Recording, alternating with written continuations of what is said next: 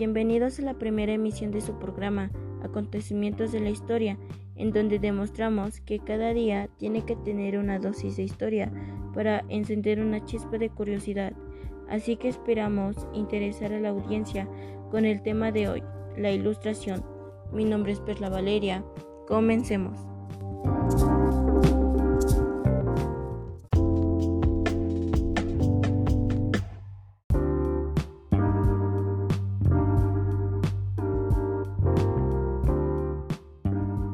La manera en la que la ilustración debería ser recordada por la mayoría sería como el movimiento ilustrado que forjó al pensamiento crítico actual. De igual manera que un amante de fútbol defiende la camiseta, los ilustrados defienden la razón y el conocimiento.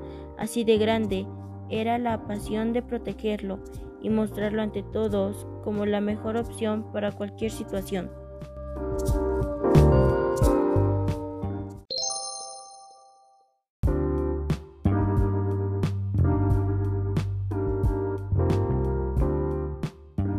¿Sabías que la ilustración surgió originalmente en Inglaterra y no en Francia, como la mayoría suele creer, debido al impacto que ésta tuvo en la Revolución Francesa?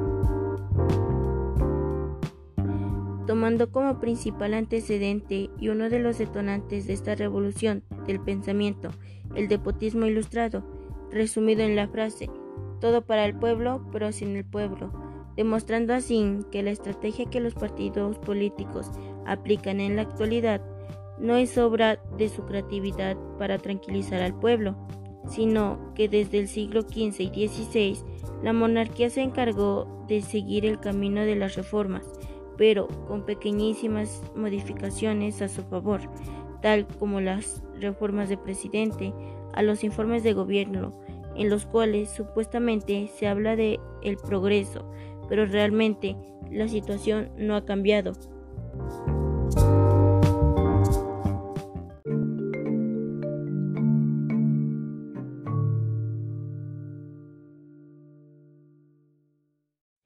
Nos hallamos entonces en el apogeo del depotismo ilustrado, donde la censura, el poder ilimitado del clero, la divinidad como principal respuesta a cuestiones diarias y el estancamiento de la razón se acumulaban en una bomba del tiempo.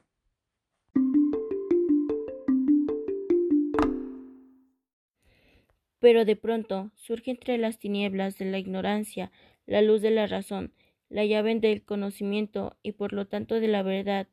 Surgido en Inglaterra, pero con mayor relevancia en Francia, el movimiento ilustrado creó a personas críticas en busca constante de la verdad, guiadas por la razón, llamados ilustrados.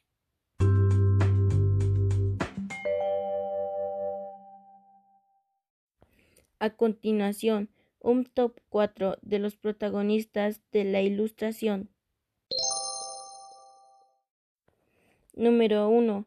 John Locke, como el padre de la revolución en el pensamiento, rechazando lo divino y el absolutismo, aceptando la soberanía popular. Número 2. Voltaire, como el ingenioso y rebelde del absolutismo y el antiguo régimen, siendo un fan a gritos del gobierno inglés y su sistema liberal. Número 4. Seau, como el defensor del poder del pueblo y escritor del contrato social. Número 4. Montesquieu, como otro fan a gritos del gobierno parlamentario inglés y de la división de poderes legislativo, ejecutivo y judicial.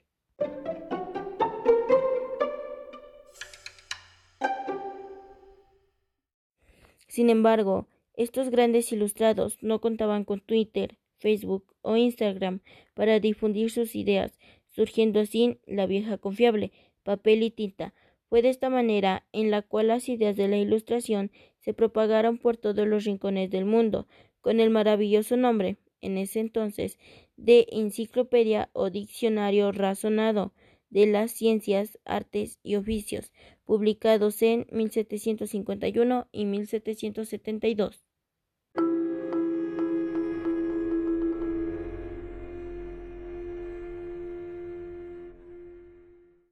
Fue así como dio inicio la batalla más importante del siglo de las luces, el pueblo versus la monarquía y sus secuaces.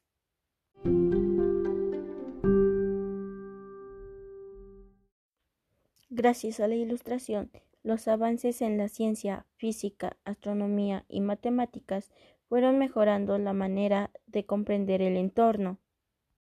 Incluso la pintura y la música se vieron incluidas por la Ilustración.